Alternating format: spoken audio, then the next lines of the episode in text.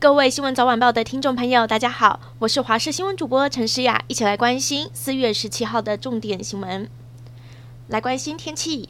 星期一、星期二受到东北季风的影响，水汽渐渐的增加。上半周天气变化比较迅速。星期三之前受到了东北季风的影响，水汽较多。星期四之后风向转为东南风、南风，天气渐渐转趋稳定，而且温暖如夏。星期四到星期天水汽减少回暖，各地大多为多云。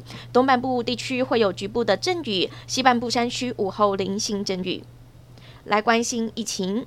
今天全台新增境外入个案九十三例，本土确诊一千两百一十例，再创新高纪录。今天中正七例。有年轻化的情况，而且连续三天都突破千例本土确诊。接下来的疫情走向会是如何？日破百万例真的有可能吗？台湾的专家预估，染疫率大概在百分之二十到三十之间，也就是四百六十万到六百九十万人之间。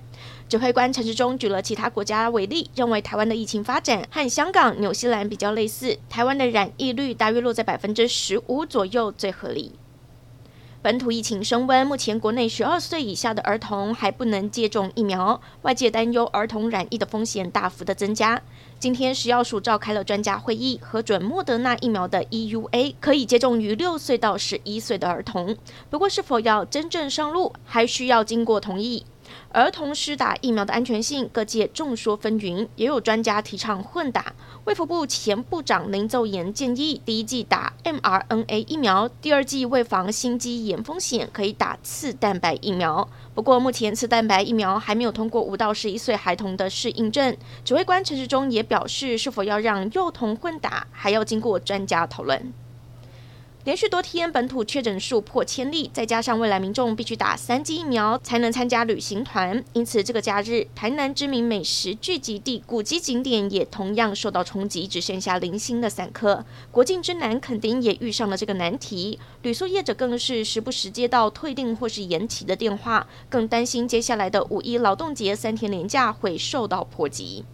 台北市政府的疫情状况在升温，一周内已经有产业局、媒体事务组的员工确诊，现在连市长柯文哲、副市长黄珊珊都在下午紧急到医院进行 PCR，因为他们在十三号曾经和中华智慧运输协会开会，其中有人昨天确诊了，两个人下午立刻回家先进行自主隔离，等待 PCR 结果，在傍晚结果出炉，两个人都是阴性。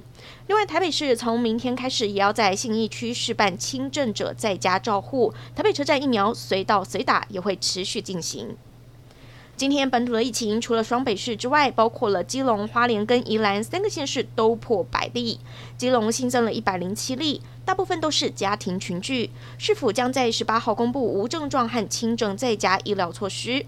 而花莲新增了一百一十九例。部立花莲医院传染到探病家人再增加四十四例，而源头找到了是来自万荣部落的婚宴。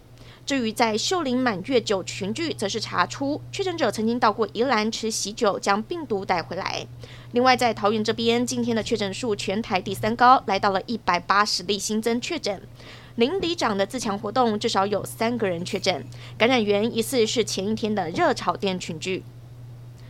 中国疫情持续严峻，几乎每一天都破万的速度在增长。今天通报新增了两万六千零一十六例的确诊个案，而上海依旧占最大宗。另外，由于紧邻上海市。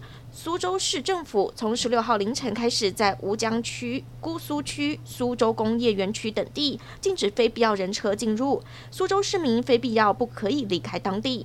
中国持续动态清零的手段，也让上海乱象持续。上海浦东甚至发出了告浦东新区全体居民书，直言一旦放弃，将来还要付出更大的代价。